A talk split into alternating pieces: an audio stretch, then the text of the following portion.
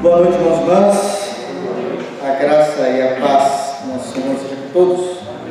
Quero convidá-los a abrirem a Bíblia no livro do profeta Oséias, capítulo 13, penúltimo capítulo. Oséias, capítulo 13.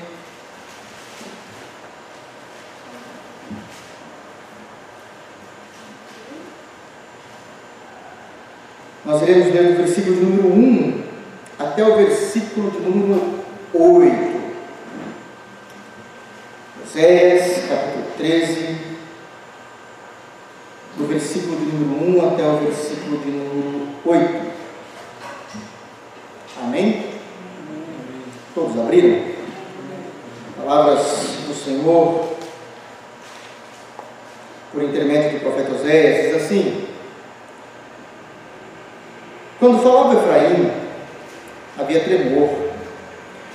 Foi exaltado em Israel, mas ele nunca se fez culpado no tocante a Baal e morreu. Agora pecam mais e mais, e da sua prata fazem imagens de fundição, ídolos segundo o seu coração, todos obras de artífices, e dizem: sacrificai a eles. Homens até beijam bezerros.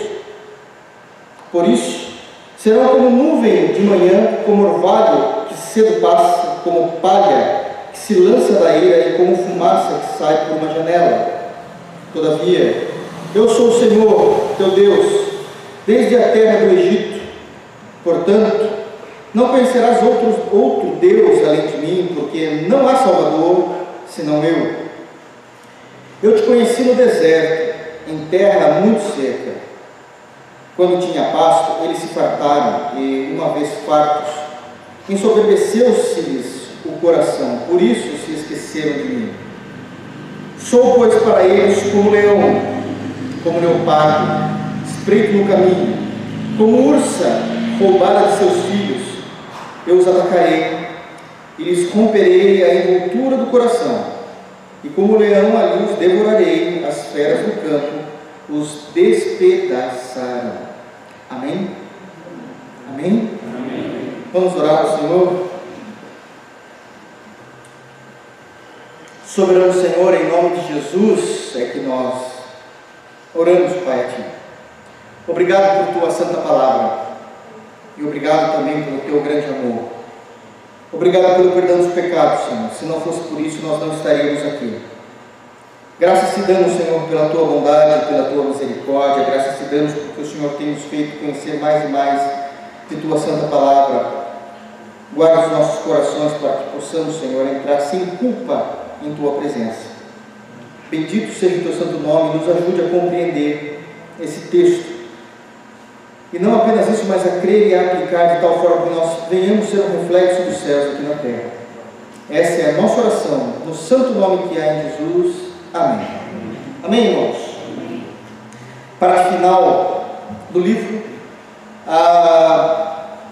o, o título do capítulo 13 vai falar a respeito um castigo definitivo, mas eu quero me aventurar com bases bíblicas, evidentemente em dizer que o capítulo 13 vai começar a demonstrar algo que até então o profeta não tinha sido usado por Deus para ser falado. Nós sabemos que do capítulo 1 até o capítulo 10 do profeta Oséias, o foco é a desobediência do povo do norte. E sabemos também que do capítulo 11 até o 14, que é o final do livro, nós vamos ter um pouco mais da manifestação do caráter do amor de Deus, o amor redentor de Deus, Todavia, nós já sabemos que o amor redentor de Deus, ele é um amor que é desprezado, é um amor negado pelo seu próprio povo, é um amor em que não se encontra, é, utilizando da, das da, da parábola do, do semeador que saiu a semear, essa semente não caiu em boa terra, não caiu em boa terra. Esse amor de Deus ele foi negligenciado, ele foi negado e de forma não apenas conceitual, mas de forma prática, nós vamos ver isso. Então, no capítulo 13, nós continuamos de fato, óbvio, a compreensão do capítulo 12, mas no capítulo 13 agora o que muda é que o profeta ele começa a demonstrar a queda da honra de Israel. Nós sabíamos até então que eles eram pecadores, sabíamos tudo aquilo, sabemos porque fizemos a exposição, tudo aquilo que eles tinham feito de errado diante de Deus, mas o que até então não tinha sido falado era como o caráter da aliança desse povo estava se desvanecendo o tempo todo e eles não conseguiam enxergar isso. E isso é um grande problema. Isso é um grande problema. Porque quando alguém está caminhando com o Senhor e vem vindo numa vida é, estável com o Senhor, e por algum motivo os seus pés vacilam e ele cai, ele consegue perceber a sua queda. Se a gente fosse colocar isso a nível de gráficos, nós conseguiríamos ver a sua queda, ela vem vindo de repente há uma ruptura naquela caminhada com Deus e a, a pessoa entende o irmão a irmã, falamos de crentes aqui porque estamos falando da aliança do Antigo Testamento, então a, o irmão a irmã iria compreender e evidentemente que teria arrependimento em seu coração, sendo crente em Jesus, e voltaria a caminhar. Mas existe algo que é sutil e diabólico, muitas vezes na vida do crente. Sutil e diabólico. Que é quando o nosso esfriamento ele é tão paulatino, ele é tão devagar, de modo a nós não negarmos as doutrinas fundamentais do Evangelho, continuamos crendo nessas doutrinas fundamentais, mas não há mais vida não há mais vida. E nós começamos a compreender esse tipo de espiritualidade. Para que a gente possa entender um pouco melhor, eu quero fazer aqui, a gente já fez a leitura, mas não, vamos nem precisar ir para lá porque eu não vou ter tempo. Mas a gente pode compreender, por exemplo, em Mateus 17, nós vamos chegar lá, quando nós vemos a, a narrativa do Monte da Transfiguração. O que, é que estava acontecendo? Nós sabemos que Pedro, Tiago e João subiram com o Senhor no monte. Eles subiram. E quando eles subiram com o Senhor no monte, eles perceberam e viram algo, viram algo maravilhoso. Porque acontece quatro eventos sobrenaturais. Prestem atenção. Acontecem quatro eventos sobrenaturais. Então vamos lá, é melhor que se eu falar, talvez os irmãos não estejam se lembrando direito dos, dos fatos ocorridos, não adianta, daí fica aquele peso de culpa pastoral. Então, Mateus capítulo 17, Vejam bem. E aí a gente já volta para cá. Eu só vou fazer a leitura e os irmãos vão entender.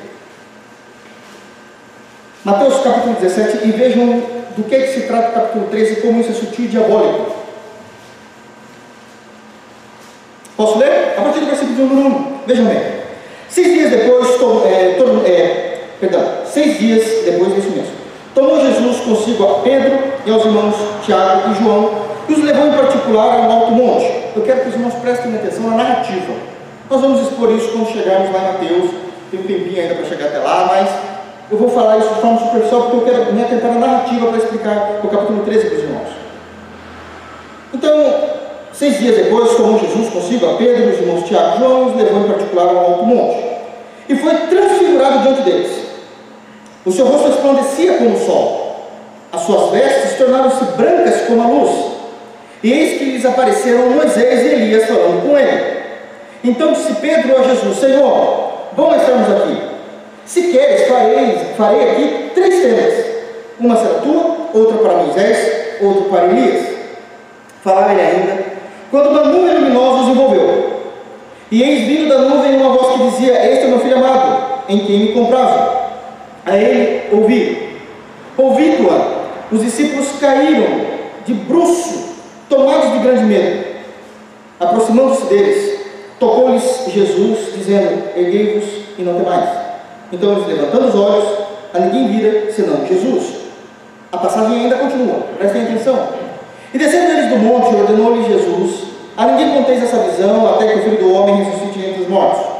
Mas os discípulos o interrogaram, porque diziam: Pois os escribas ser necessário que Elias venha primeiro. Então Jesus respondeu: De fato, Elias virá e restaurará todas as coisas. Eu, porém, vos declaro que Elias já veio e não reconheceram. Antes, fizeram com ele tudo quanto quiseram. Assim também o filho do homem há de padecer nas mãos deles. Então, os discípulos entenderam que lhes falava a respeito de João Batista. E quando chegaram para junto da multidão, Aproximou-se dele um homem que se ajoelhou e disse: Senhor, compadece-te de meu filho, porque é lunático e sofre muito, pois muitas vezes cai no fogo e outras muitas na água. Apresentei-o a teus discípulos, mas eles não puderam curar. Jesus exclamou: Ó oh, geração incrédula e perversa, até quando estarei convosco? Até quando vos sofrerei? Trazendo aqui o menino. E Jesus repreendeu o demônio, e este saiu do menino, e desde aquela hora ficou o menino curado. Então, os discípulos, aproximando-se de Jesus, perguntaram em particular: Por que motivo não pudemos nós expulsá-lo? E ele respondeu: Por causa da pequenez da vossa fé. Pois em verdade vos digo que se tiverdes fé como um grão de mostarda, direi este monte: Passa daqui para colar, e ele passará. Nada vos será impossível. Mas essa casta não se espere senão por meio oração e jejum. E aqui encerra essa narrativa. Ela parece uma narrativa simples, evidente que não irei entrar em todos os detalhes escatológicos, sistemáticos que tem aqui, mas aqui pelo menos demonstra de forma rápida três conceitos de espiritualidade, três conceitos de fé, três movimentos da igreja cristã que acontece aqui nesse texto. Então, era como eu falava, o primeiro movimento é exatamente esse do Senhor Jesus subir no monte com Pedro, Tiago e João, e eles viram ali uma manifestação do milagre de Deus. Eles viram uma manifestação. Primeiro, Jesus se transforma em glória diante deles. O que é que Pedro, Tiago e João viram? Isso é importante. Eles viram Jesus em sua forma de glória. Aquele Jesus que estava com o Pai antes de encarnar. Isso é maravilhoso. Mas não é apenas essa manifestação que existe. Não é apenas essa manifestação. Existe uma segunda manifestação. É dito que enquanto Jesus estava se manifestando, as vestes dele também se tornou brancas no sentido de pureza. Uma coisa é a pessoa, outra coisa é a veste. Terceira manifestação, rapidamente aqui no texto, que nós vamos ver, é que enquanto eles estavam querendo falar, porque o Pedro dá a entender no texto, claramente, não é uma suposição no versículo 4, que ele quer tomar a rédea da situação. É Pedro. É Pedro, né? E ele quer tomar a rédea da situação, e quando ele começa a falar, as coisas estão acontecendo, uma nuvem vem e toma conta do ambiente. Eles estão. Tem uma outra manifestação. Vai aparecer Moisés e Elias. Moisés representando a lei, Elias, os profetas. Então manifesta-se esse homem, são essas pessoas mesmo, se manifestam ali. Jesus em grande glória, uma nuvem cobrindo todo mundo. Jesus com vestes brancas, possivelmente Elias e Moisés também. E por último, uma voz, a voz do Pai, fala. Até então, a última vez que tínhamos ouvido né, Deus falar foi no batismo de Jesus. Mas agora Deus fala: olha, de novo, a mesma coisa, este é meu filho, a quem eu amo, ouvi ele. E é interessante que Deus tem que repetir uma coisa que ele já tinha falado no batismo, porque a gente não ouve. A gente não ouve. Qual é o cenário que está acontecendo aqui? Um cenário de milagres, de manifestação espiritual, mas de um Pedro que representa os discípulos, os apóstolos, tomando a rédea da situação, querendo resolver as questões através de uma visão humanista. Eu faço três temas. Por que três temas? O que uma coisa tem a ver com outra? Tem muita coisa que a gente vai falar aqui ainda, no momento certo. Mas você percebe que Pedro, ele toma uma posição ah, que não tem absolutamente nada a ver com o momento. Porque é Pedro é, sendo a gente, porque a gente é Pedro tentando resolver as coisas maravilhosas, gloriosas que estão acontecendo, de um jeito humano. Ah, a gente faz três tendas aqui, isso aqui vai ficar muito bom. Vai ficar bom para quem? Essa é a pergunta. Sem dizer que ele está igualando ali, mas é um outro ponto. Nós temos uma segunda cena. É que em Mateus não se fala, mas em Marcos, na narrativa de Marcos, fala o seguinte, a partir do versículo 9, que é a narrativa de Marcos também, é dito que os outros, o restante dos discípulos, que eram três estavam lá, ainda tinham nove lá embaixo. Tinham ficado lá embaixo. E sabe o que os discípulos estavam fazendo? Eles estavam discutindo com os escribas. Os escribas eram os adversários do cristianismo. E eles estavam discutindo com os escribas. Estavam arrebentando com os, com, com, com os escribas, e discutindo, entrando numa, numa, num momento ali de debate teológico. E tem um terceiro cenário. Tem uma família desesperada.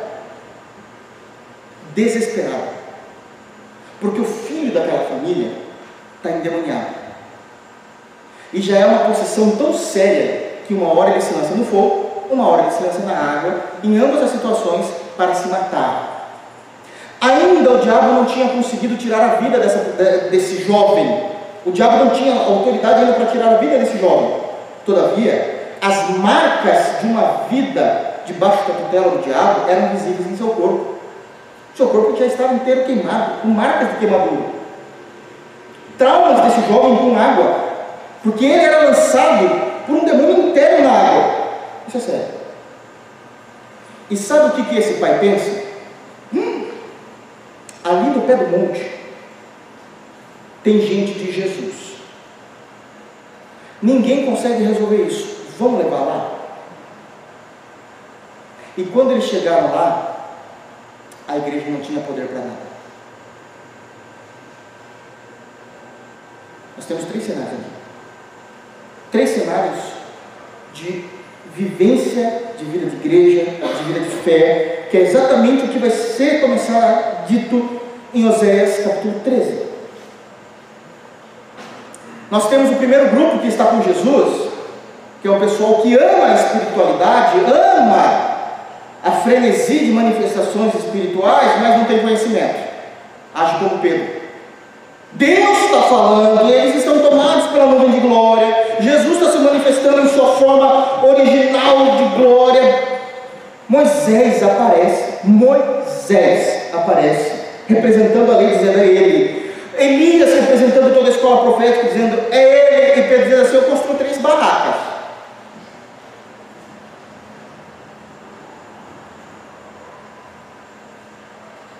porque não tem sensibilidade com o divino. Não tem sensibilidade, não sabe lidar com isso. Mas a gente tem um segundo grupo, que são os apóstolos que ficaram lá embaixo. E eles estavam discutindo teologia com os escribas. E discutindo, citando, olhando, indo para o profeta. O profeta diz isso, o profeta disse aquilo. Se fosse nos dias de hoje, Calvino, Spurgeon, Wesley, Arminio, sei lá, diz isso. Mas não tem prática. Não tem prática. Não tem obras. É só um citador de Bíblia, um citador de teologia. Porque são pessoas que estão discutindo teologia, mas não têm poder para expulsar o demônio. O que, que esse texto está mostrando de forma superficial? Tem muito mais coisa. Quando nós chegarmos em Mateus 17, com a graça de Deus, a gente prega esse texto de forma positiva. Mas o que é que tem desse texto nos mostrando? Que os discípulos em nenhum momento acharam que eles estavam errados diante de Deus. Pedro, Tiago e Jesus estavam. Pedro, Tiago e João estavam com Jesus. Como é que eu acho que eu estou errado? Os que ficaram estavam discutindo com os escribas de forma apologética: como é que eu estou errado? Porque tudo é só teórico. Não há poder de Deus na vida desses homens. Uma família precisou da ajuda da igreja. E a igreja não pôde resolver as questões espirituais que só a igreja pode resolver. E isso é diabólico. Porque essa decadência do caráter da aliança no crente nos impede de percebermos que estamos indo muito distante de Cristo, só porque a gente continua defendendo e crendo os princípios fundamentais da fé. Mas era uma igreja que não tinha poder para expulsar demônios. Não tinha. O texto de Mateus 17 revela uma tristeza de Jesus tão grande que é mais ou menos assim a tristeza de Jesus. É mais ou menos assim também. Em um minuto, num determinado minuto da, da vida, da história de Jesus, ele literalmente está na glória com o Pai, numa alegria eterna, se manifestando de forma sobrenatural. No minuto seguinte, o povo da aliança faz ele ter as maiores tristezas que Deus pode ter. É do céu ao inferno em um minuto, ele desce glorioso, porque o Pai o visitou.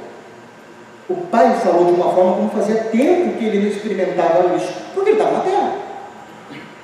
E no minuto seguinte, ele chora. Ele chora dizendo: Até quando? No versículo 17: Até quando, geração incrédula e perversa? Meu Deus, o que é que os discípulos fizeram de mal? Não é o que eles fizeram, é o que eles não eram crentes. Certo, está no texto. Geração incrédula e perversa. Qual é a perversidade dos apóstolos nesse momento que Jesus está dizendo isso? É que eles estavam andando com Jesus, aprendendo com Jesus, mas não viviam Jesus. Eles sabiam citar o que Jesus citava, mas não tinha poder na citação deles como tinha no, no, na, na boca de Jesus. E alguém pode dizer, mas não dá para comparar, dá sim. Dá sim porque a gente não está falando do Jesus Deus nós estamos falando do Jesus homem. E o Jesus homem, na sua natureza humana, disse que nós faríamos a obra que ele fez e faríamos maiores ainda. Jesus não mente. Nós não estamos nos comparando com a natureza divina de Jesus. Isso aí seria loucura. Mas nós estamos caminhando junto à natureza humana dele. E aí muda tudo. E isso é diabólico. E o que isso tem a ver com Oséias capítulo 13, agora a gente volta. Porque nós vamos ver exatamente essa decadência que vai se chegar de fato no juízo de Deus, mas de tal forma que eles não conseguem perceber o quanto eles estão longe de Deus, e quanto eles perderam as características da aliança, as características da autoridade de ser crente. O crente tem autoridade em Cristo a autoridade otorgada por Cristo à igreja. E muitas vezes nós não fazemos uso dessa autoridade, porque sabemos como está a nossa vida espiritual, sabemos como somos falhos, sabemos como não gostamos de muitas coisas que Jesus gostava. E isso é muito sério. Olha como inicia então o versículo de número 1 do capítulo 13 de Oséias.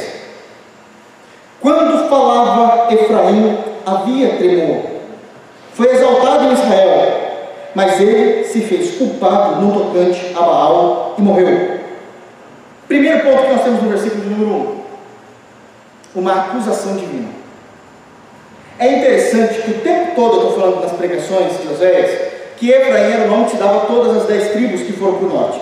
Mas aqui em específico, Deus não está falando de Efraim, somando todas as dez tribos, ela, ele está falando apenas da tribo de Efraim especificamente, porque a continuação do versículo diz isso, né? quando falava se Efraim havia tremor, e foi exaltado em Israel. Então, nas dez tribos, Efraim, essa tribo específica, foi exaltada. E nós vamos ver aqui um pecado claro, uma acusação clara de Deus, e como ele começa a perder o senso da aliança, como ele começa a perder a autoridade, e como ele começa a se esfriar e ele não consegue entender, porque Efraim era a maior, em quantidade, a maior tribo das doze. Efraim era muito grande, era muito grande, e tinha um povo muito idôneo para com Deus. Era um povo muito idôneo. Josué era de Efraim. Josué era de Efraim o que substitui Moisés. Isso é algo grandioso também. Isso é algo grandioso. Todavia, essa tribo, ela se corrompeu de tal maneira que ela perdeu a sua autoridade. Que autoridade era essa? Eles eram tão significativos no meio do povo de Deus, diz o texto que quando Efraim falava algo, havia tremor nas outras tribos. Eles obedeciam, porque eles sabiam qual era o testemunho de Efraim, eles sabiam qual era a autoridade de Efraim, eles sabiam qual era a devoção de Efraim para com Deus. E por causa disso, não porque eles queriam, mas de forma notória, de forma natural, Efraim começou a ser exaltado entre as outras tribos, não exaltado no sentido de glória, de buscar glória, não, mas começou a ser honrado por, por aquilo que eles eram, porque eles manifestavam marcas da, da, da aliança que eles tinham com Deus. Então, quando Efraim falava, todo mundo se calava. É Efraim. É Efraim. Não, não, não, não. A gente não está falando. Não, não são os rubenitas que estão falando, não. Não é o pessoal de Rubens, não. Não é o pessoal de Dan também que está falando, não. Quem falou? É o pessoal de Efraim. Então mudou a história. Então mudou a história. Eu me lembro que uma vez eu estava acompanhando um debate e uma das pessoas falou o seguinte, e falou isso de forma negativa.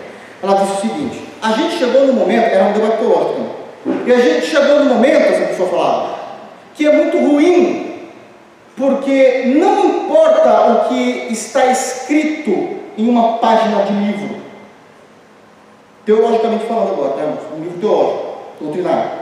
Não importa o que está escrito numa página de livro, na verdade importa quem falou. Aí já é um juízo. Então pode ser uma pessoa muito ruim que falou algo que naquela página ele falou de boa, a gente descarta. Porque foi aquela pessoa. Ah, mas se fosse fulano de tal, de teologia tal, aí essa pessoa, nossa, aquilo que está escrito na Bíblia. Eu, eu entendi o que ele quis dizer. Mas ele é triste nessa colocação. É claro que o que importa é quem falou. É claro que o que importa é quem falou. Para quem me conhece, se eu chego aqui e falo que haverá vitória de Deus na tua vida, e se cinco minutos depois chegar Edir Macedo aqui e falar que há vitória de Deus na tua vida, a gente está falando de coisas totalmente distintas. Então importa quem falou. Quando era Efraim, importa quem falou sim. Mas Efraim caiu. Ele se fez culpado do tocante a Baal e morreu. Então é uma acusação. Vocês tinham até mesmo a exemplificação, a palavra, a voz.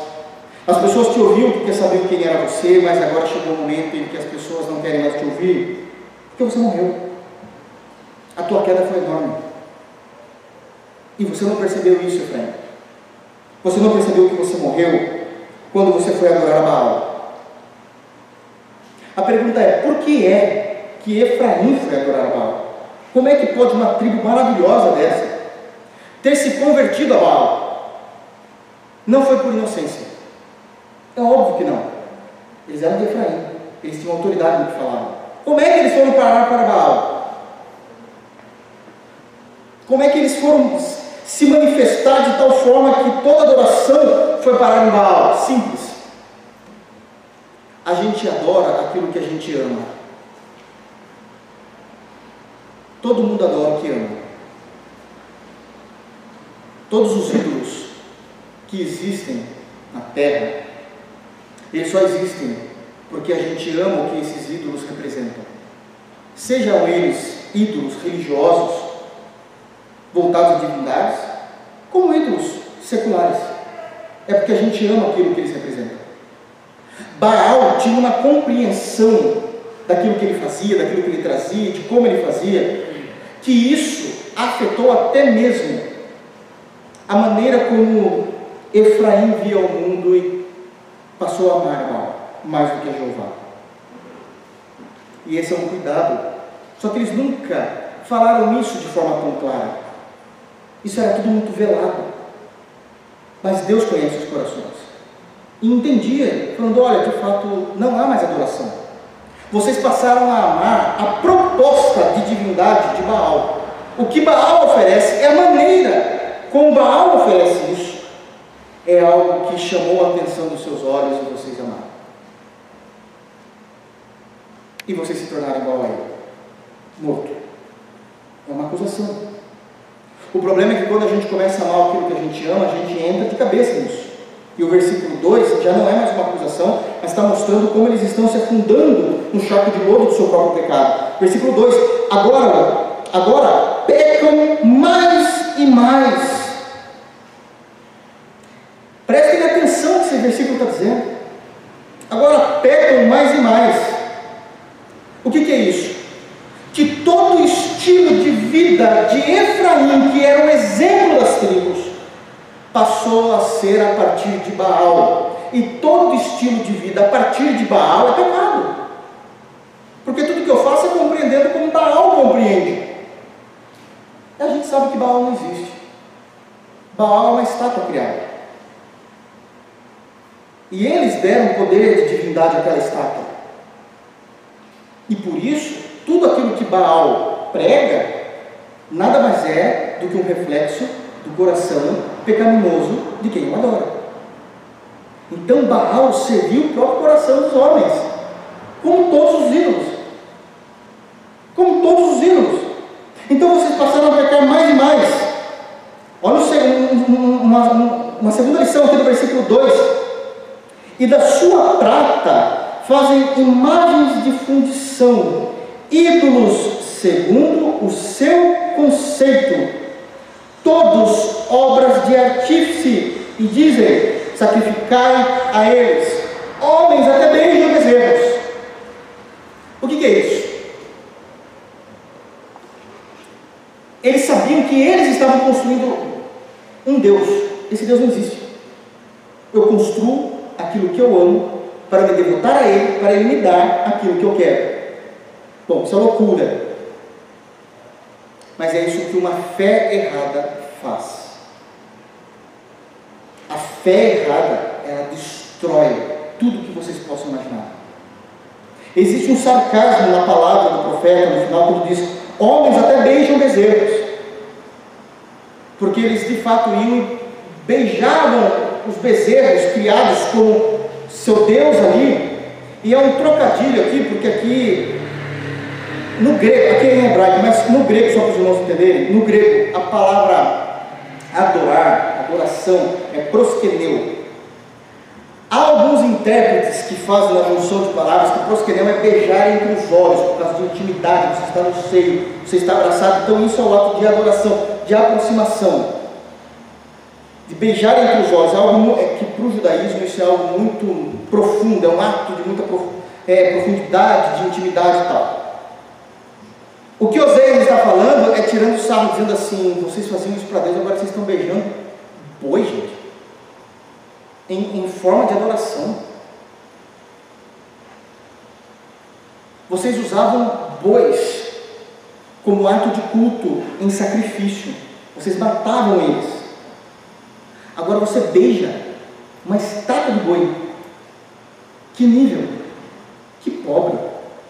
Intelectualmente, ele está tirando sarro. Que pobreza intelectual é essa? Que miséria intelectual é essa que vocês não estão conseguindo ver? Que estão se perdendo? Cadê a honra de vocês? Vocês falavam, todos tremiam. Agora as pessoas olham para você e falam assim: nossa, eles beijam boi. Um judeu jamais faria isso. Mas vocês estão beijando boi, é algo muito, muito fora da realidade cultural. É muito fora da divindade de Jeová. É, é algo muito estranho. Vocês estão se vindo de piada. Quantos homens de Deus pregaram por anos e o final de suas vidas se tornou uma piada?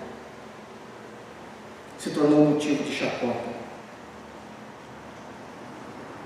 Quantos irmãos que sentavam dos nossos lados cultuando ao Senhor conosco e hoje eles se querem passam na frente de uma igreja e tudo que eles se tornam na boca, seja dos ímpios ou até mesmo dos crentes, é só um falatório negativo, porque é tudo isso que ele demonstra. Ele, já, ele é uma caricatura do que ele foi no passado. Ele e fala, não é a mesma pessoa, é só uma caricatura, é tudo muito carregado. Não é mais a mesma pessoa. O que aconteceu? E é diabólico, porque não é uma queda de uma hora para outra, onde você percebe essa queda e se arrepende, é algo extremamente paulatino, sutil, diabólico, irmãos. Porque essas pessoas não conseguem ver que elas precisam de Cristo, elas acham que estão bem com Cristo. Efraim era uma delas. O que eles se tornam? Versículo 3. Deus dizendo isso. Por isso serão como nuvem de manhã, como orvalho que cedo passa como palha que se lança da eira e como fumaça que sai por uma janela. Ele está usando aqui quatro figuras de linguagem que o Senhor Deus usa para dizer como eles serão. É, é que essa palavra é, é muito difícil quando a gente pensa em igreja de Jesus. Mas é o quanto Efraim se tornou descartável. Descartável, não pense naquilo que você usa uma vez e joga fora. Não, descartável é, um descarte. Efraim é um descarte. Não há mais utilidade. Ele se tornou nulo, é nulidade no reino. E a gente sabe que isso aconteceu porque o reino do norte acabou com a Síria. Se tornou nulo. Então as comparações aqui são terríveis. O versículo 3 fala assim: primeiro, vocês são nuvens. É aquela nuvem que passa no horizonte e se vai e você nunca mais vê. É nulo, não teve valor. Foi só uma passagem que o povo de Deus viu. Continua dizendo a você como um orvalho que cedo passa onde os primeiros raios de sol somem de sobre as folhagens. Sumiu. Era até bonito. Dava aquele, quando o sol batia, ficavam aquelas luzes coloridas que saem de um orvalho, mas sumiu. Depois vem a terceira, você é como palha que se lança da ira, é aquela palha que estava amontoada, é a palha que, aqui nesse sentido do versículo 3, a ira é, é, é o povo de Deus, está todo mundo junto, está ligado, mas você voou. O vento veio, bateu e saiu da ilha. Não há mais utilidade para você aqui. É como a fumaça de uma panela ou de uma água fervendo numa panela de Israel para se fazer algo, e aquela fumaça simplesmente sai na evaporação e sai pela janela e sobe e a gente nunca mais vê. Isso é algo terrível de se ouvir de Deus, quando o crente em Jesus passa a ter um papel de nulidade no reino. É só um peso, não serve para nada e vai ser esquecido.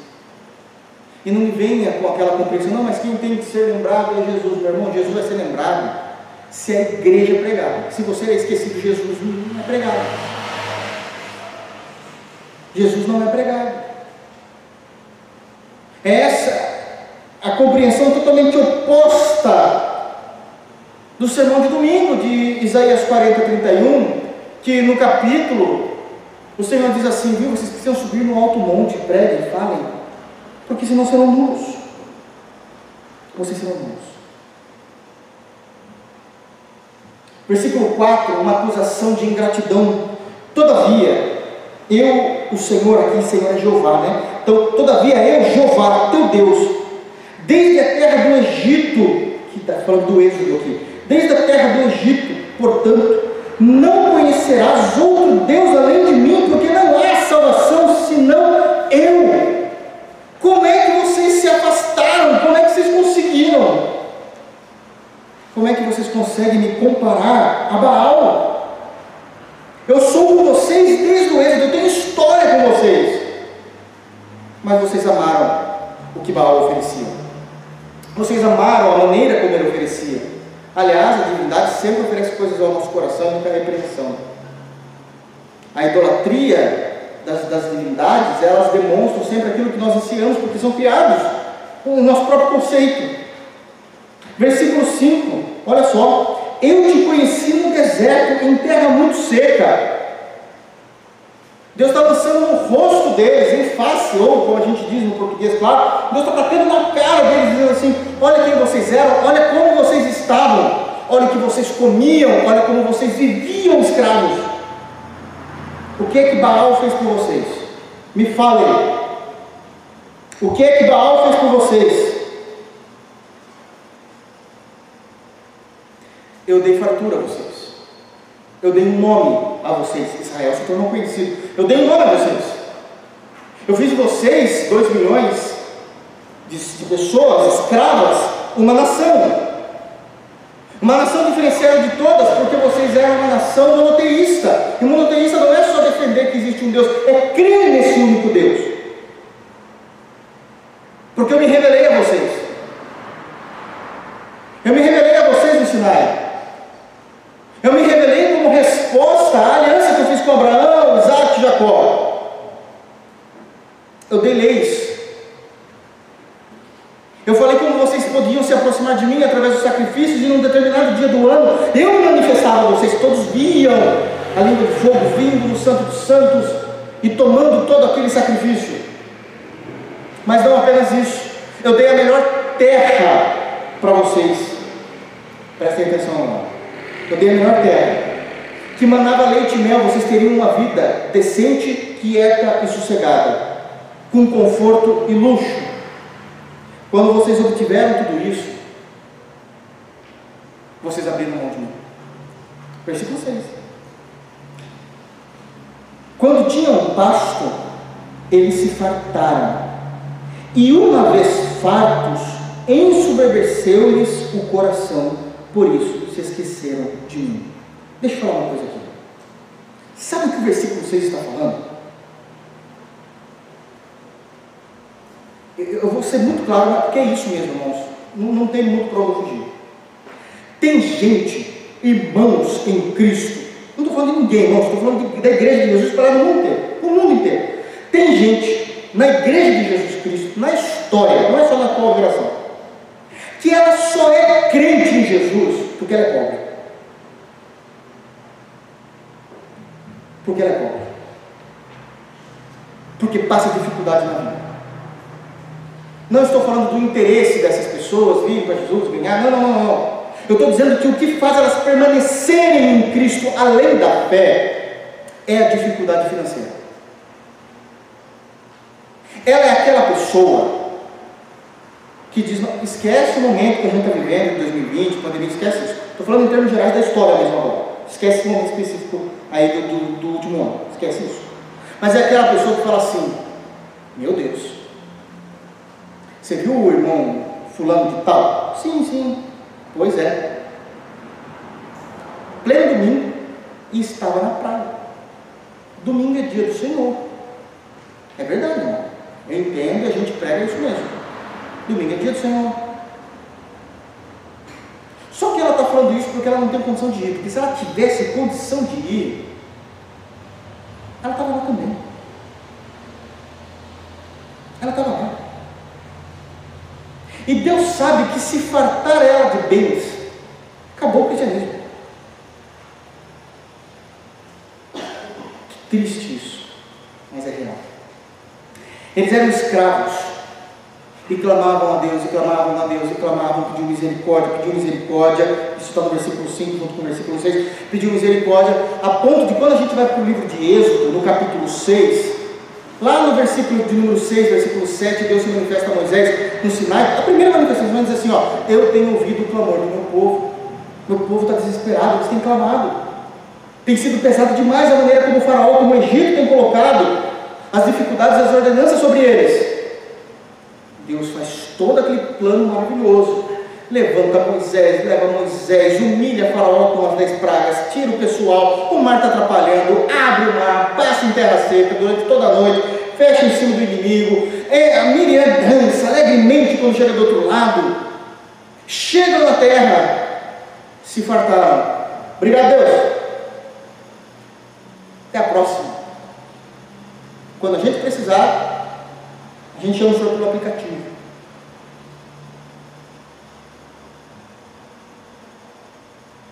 Percebem? Que tristeza saber isso. Que a pobreza, a dificuldade, eu não vou dizer da pobreza em si, mas a dificuldade financeira, muitas vezes na história, é usada por Deus como recurso para manter alguém firme na fé. Porque se ele tiver uma agulha mais do que ele tem, ele com certeza terá motivos e mais motivos para explicar o porquê ele não está presente, porque ele não faz mais, porque ele não estava com a mente.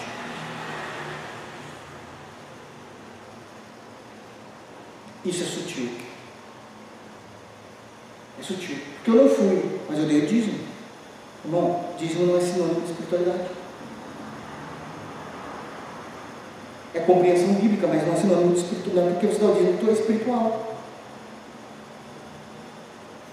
Não, mas olha só, eu ainda continuo respondendo no grupo da igreja daí. daí? Você lembra que você estava com a gente o tempo todo? Cadê você? Cadê você? Foi só Deus abençoar que acabou. Meu tanto que eu pedi para os irmãos, ore, meu desejo do meu coração, eu poder comprar uma chácara. Comprou. Cadê você? Está lá. Foi para a glória de Deus, foi para a glória dele. Está lá. Não sabe fazer uso. Quando tinham um pasto, eles se fartaram e uma vez fartos, é rápido, só que é sutil. Uma vez fartos, ensoberbeceu-lhes o coração, por isso se esqueceram de mim. O que acontece com a perda do caráter da aliança na vida do crente? Que, é que acontece? Quando o crente começa a perder características da aliança na sua vida. Versículo 7 e versículo 8. Você troca o seu relacionamento de paternidade para com Deus para um relacionamento onde Deus passa a ser o teu destruidor. Isso aconselho os irmãos, como irmão em Cristo, como pastor, a não buscar isso. Versículo 7. Sou, pois, esse pois é por causa disso. Então, por causa disso, para eles eu serei como leão, como leopardo espreito no caminho. E isso deve nos assustar. Vou, vou ler o versículo 8 para a gente já ir para o encerramento. Como ursa roubada de seus filhos, eu os atacarei e lhes romperei a envoltura do coração. E como leão, ali os devorarei, as feras do campo os despedaçarão. Os despedaçarão. Para que ter Deus como inimigo? Para que isso? Para que isso? Características aqui são interessantes. Primeiro, de uma forma mais natural do texto, ele está dizendo que ele será como um leão, ou seja, o leão vai vir para matar mesmo, para te devorar. Ok? Então, é um grande inimigo. Segundo, como o leopardo. O leopardo, ele ataca dessa forma como o texto mesmo está dizendo. Ele é felino, né? Então, ele fica parado, ele olha a presa, ele sabe que a presa está meio desperta com o que está acontecendo, porque nenhuma presa quer ser boba, todo mundo que é caído sabe que está fazendo coisa errada, todo mundo sabe, e ele está parado. Ele está parado. Basicamente, ele é uma rocha do ambiente ali da savana. Não se vê. Ele se mistura, por causa da sua pelagem, com, com, com a geografia local. E quando aquela presa não percebe, o leopardo vem, pum, e o mata. A gente sabe como é. O gatinho de casa não faz isso com bolinha de papel, fica quietinho, fica quietinho, aí vai, tum, pula em cima da bolinha de papel já é, faz parte da, da raça felina, da espécie felina. A gente tem a sensação que Deus não está espreita quando a gente está no mundo, quando a gente está frio. E a gente começa a ter uma convicção muito grande de fé, mas não em Deus, em nós mesmos. Porque já faz um tempo que eu estou vivendo assim, não me aconteceu nada. Nossa, o texto de Oséias não falava isso. Que Deus iria fazer assim, que Deus mandou os assírios. Olha o jeito que eu vivo. Não estou vendo nada. Não escuto os barulhos das rodas dos assírios como o reino do norte escutou. Será que Deus está cansado? Já ficou muito velho? Ou Deus não age daquela forma, que está escrito em Oséias, é história para dormir? Não, não, não, irmãos. Ele é um leopardo. Ele está deixando. Ele está deixando. Ele está deixando. E quando você menos imaginar, Deus te traga. É o que o texto está dizendo. Vocês arrumaram um inimigo que não deveriam ter arrumado. Você não quer viver dessa forma? Eu estou deixando. Porque quanto mais Deus deixa, mais você gosta. Isso está em perfeita comunhão com o livro do Apocalipse. Aquele que está sujo, suje-se mais. Eu estou chegando. Mas aquele que está limpo, limpe-se. Aí você já não quer estar sujo? Suje-se mais. Eu estou chegando. Eu estou chegando eu estou chegando. O grito vai ser o mesmo. Ô, Caias, poxa sobre mim, para, não vai cair. Você vai ter que enfrentá-lo. Vai ter que enfrentá-lo. Não vai ter argumento. Não vai ter argumento. Porque não há argumentos diante de Deus. Sabe qual é a motivação de Deus em fazer isso nessa ira? É perigosa essa motivação. Experimenta tirar os filhotes de uma ursa de perto dela. Vai lá, você não é corajoso? Deixa ela dar a luz, deixa ela amamentar, chega lá de boa, pega os filhotes e sai correndo. Você vai ver 800 quilos de carne correr mais do que o Flash para cima de você. E acredite, a patada de uma ursa e a sua mordida não é uma brincadeira. É a mesma motivação de Deus. É como se nós tivéssemos tirado os filhos de uma ursa. Essa ira que sobe ao coração da ursa é a ira que está em Deus. Essa é a compreensão natural. Mas tem uma compreensão mais teológica. Quando o versículo 7 e o versículo 8 cita esses três animais, eu serei para eles como leão, como leopardo e como a ursa, é a mesma característica e o mesmo juízo de Deus falando para o povo através do profeta Daniel no capítulo 7. É a mesma coisa, é a mesma profecia.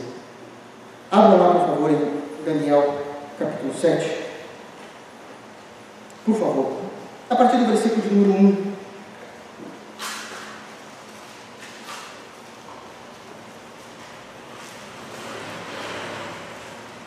Só que Daniel pregou ao sul.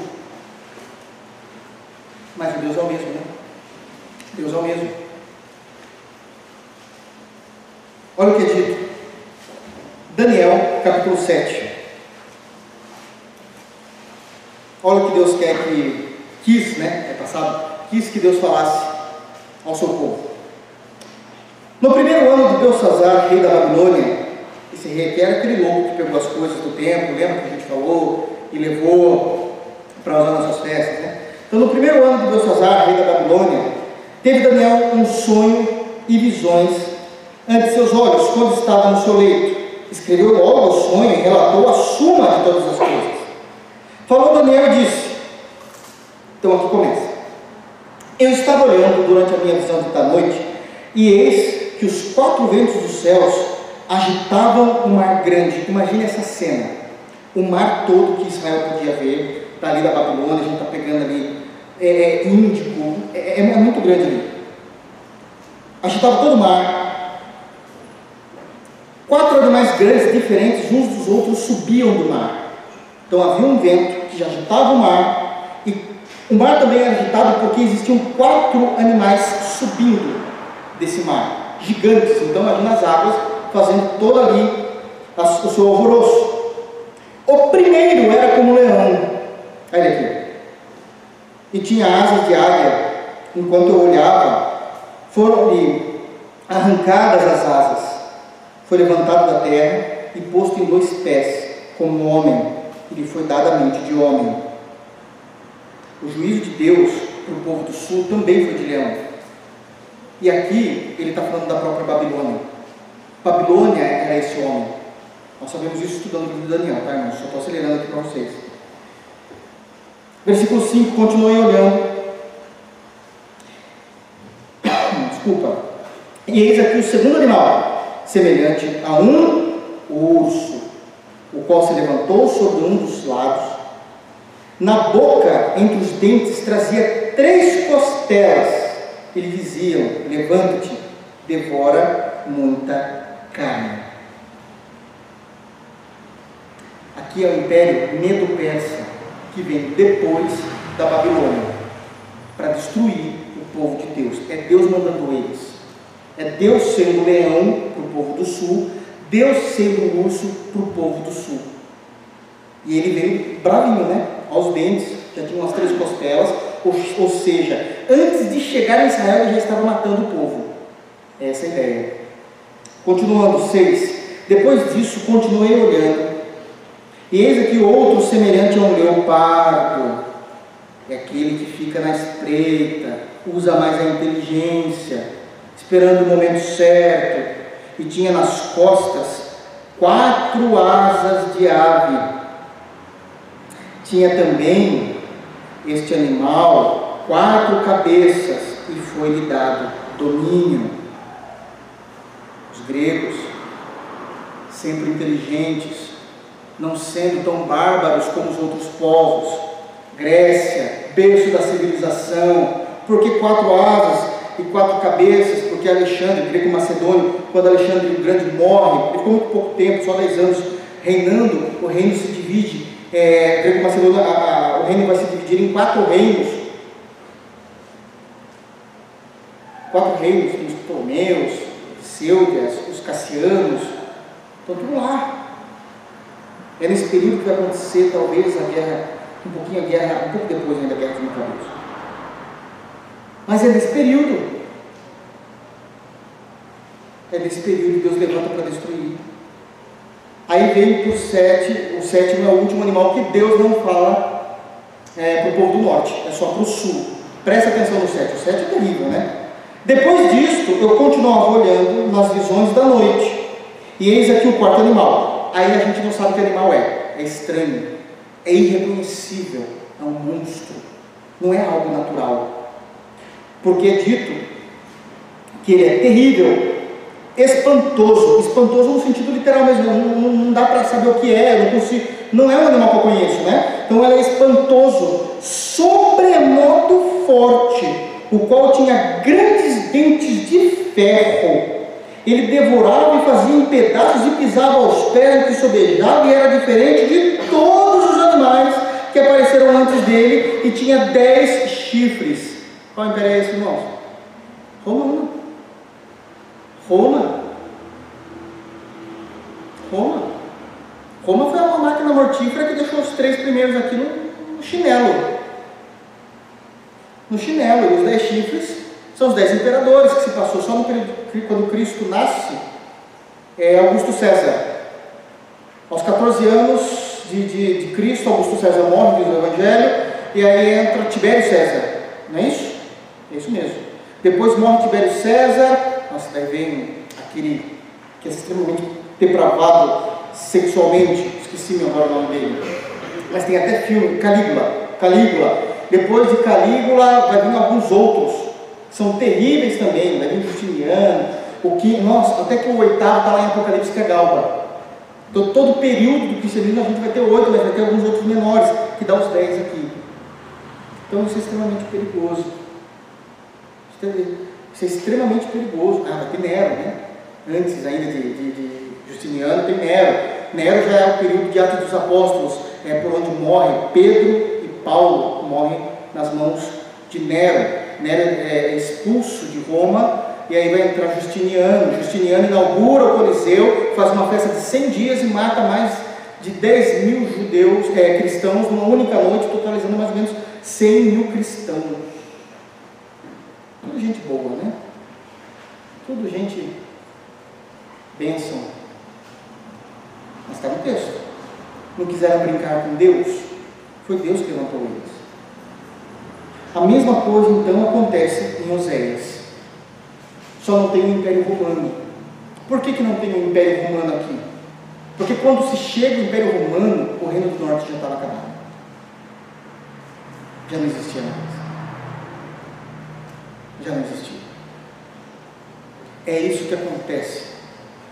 Quando homens e mulheres de Deus começam a perder características da aliança de Cristo, agora falando de nova aliança, começamos a perder características, haverá juízo iminente haverá juízo iminente. Começaremos a ser lembrados como tolos, como hipócritas, beijando bois.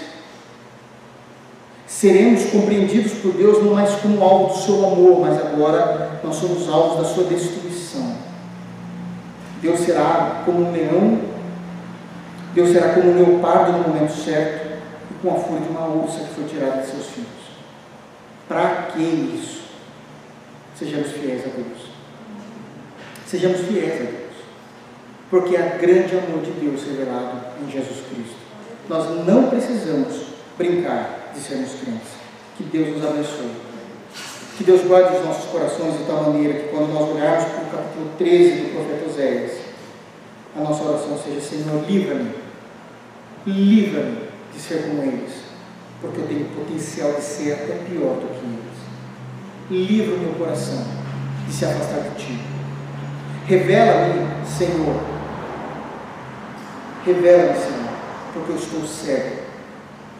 Se eu digo que sou crente, mas estou andando longe do teu amor, longe da tua graça e dos teus mandamentos.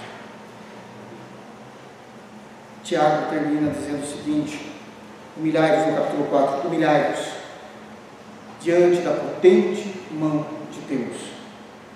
E no tempo certo, Deus o exaltará. Que Deus nos abençoe. Em Cristo Jesus.